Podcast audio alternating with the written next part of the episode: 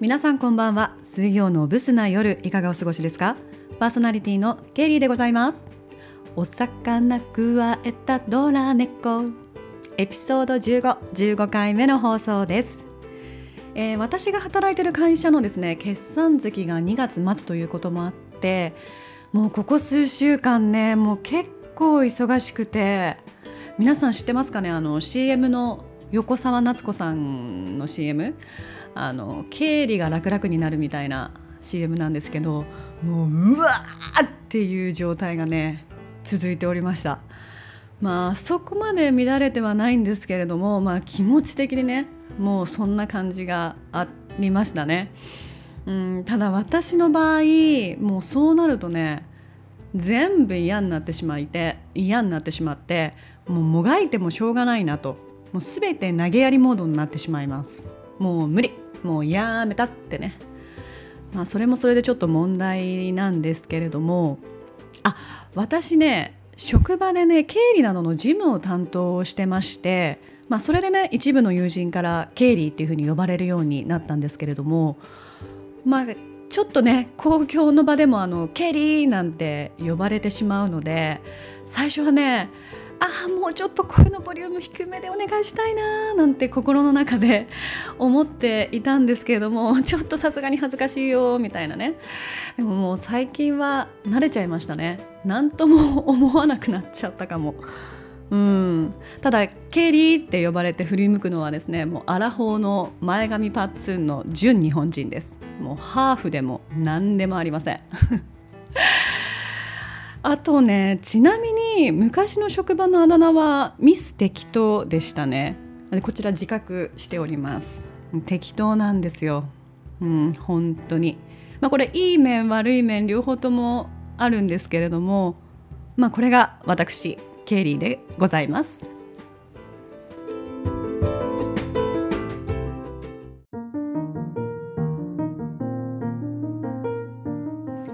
先週の週末はとっても暖かかったでしたね。うん、日もね眩しいくらい出ていてもうね春を感じるような陽気でした。コートもねウールじゃなくても全然過ごせるぐらい暖かかったですよね。まあそんなね気持ちの良い土曜日に私は、えー、美容室に行ってきました。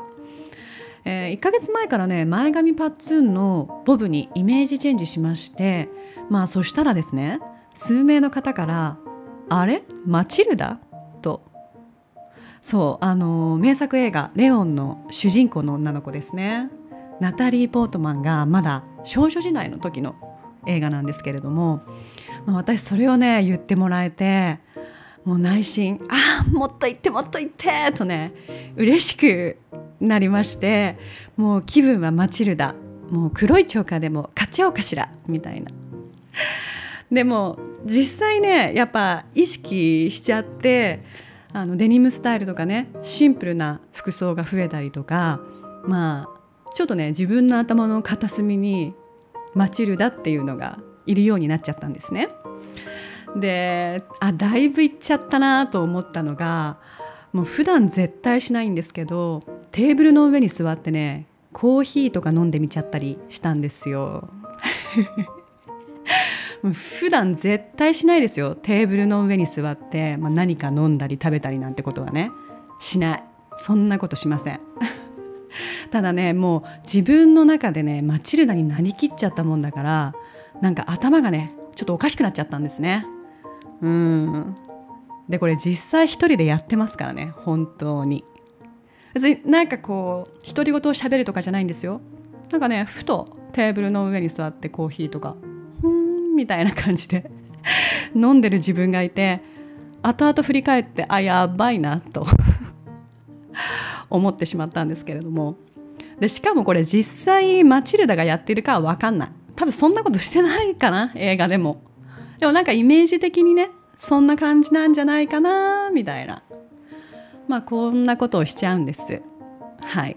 これもまた経理でございます。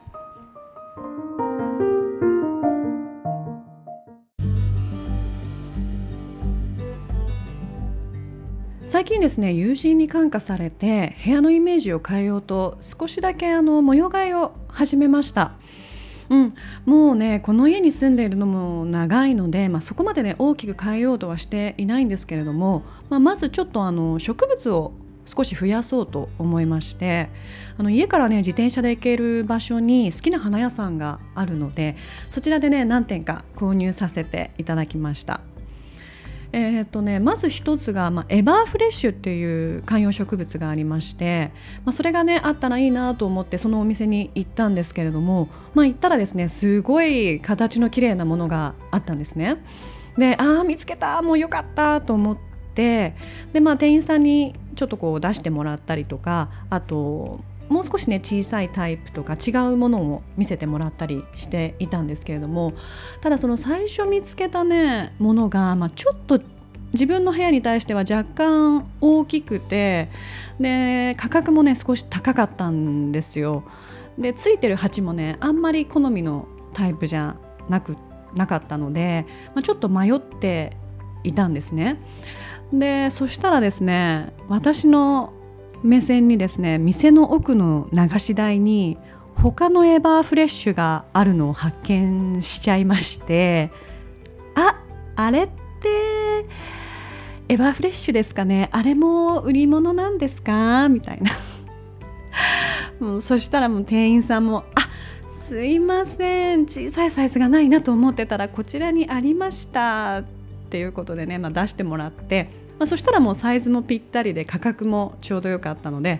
あもういいサイズが見つかりました。もうこれにしますとねもう満面の笑みでねそちらを決めさせていただいたんですけれども。でその後にですね鉢も探していたんですよ。ただですね気に入ったカラーのものがもう完売してしまったっていうことだったのでまあ仕方ないなと思って諦めて帰ろうとしたんですね。でそしたらですね外に展示されている植物の鉢に使用されてたんですよ。もう私ね店内戻ってすいませんちょっと外で見つけちゃったんですけどこれもう販売してもらえますか？みたいな。でまたも店員さんも気づかなくてすいませんっていうふうにまあ言っていただいたんですけれども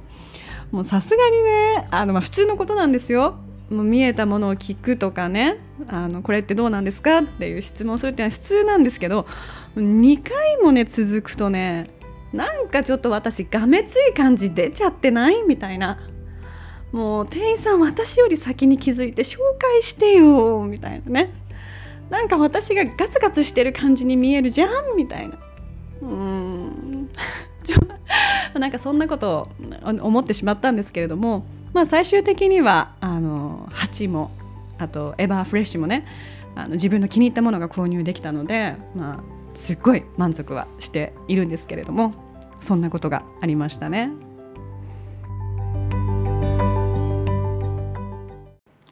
さてさてさて、えー、先月末にですねリスナーのもいもいさんからオラクルメッセージが届きまして、まあ、こちらねぜひ来月もお願いしたいなとつぶやきましたらなんと今月も届いてるということでですねもいもいさんありがとうございます。ということで、えー、3月の運勢ですね読ませていただきます。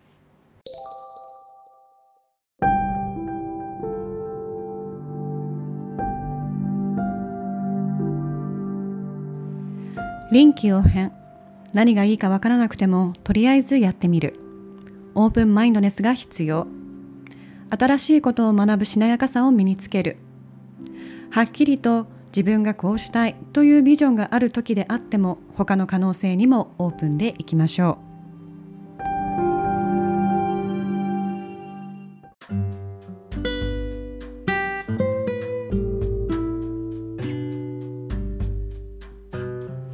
はいということでですね、えー、3月の運勢いただきました。えー、他の可能性にもオープンでいきましょうっていうのはねこの月だけじゃなくてももう常日頃ね持っていたい思考かなと思いますね。まあ、なんかなんて言うんですかね、まあ、年を重ねるとですね今までの経験から例えば自分の好みだったりとかやり方だったりっていうのが決まってきてねこれが普通とか当たり前って思ってしまうんですけれどももういくつになっても違う見方や柔軟に考えるマインドがね持てたらいいなと思いますね。ああ海外行きたい。うん同じ場所にいるとねもう凝り固まってしまうんですよね。もう最近無性に海外行きたいです。はいということでそろそろ終わりにしようかな。今週もご清聴いただきありがとうございました。良い夜をお過ごしください。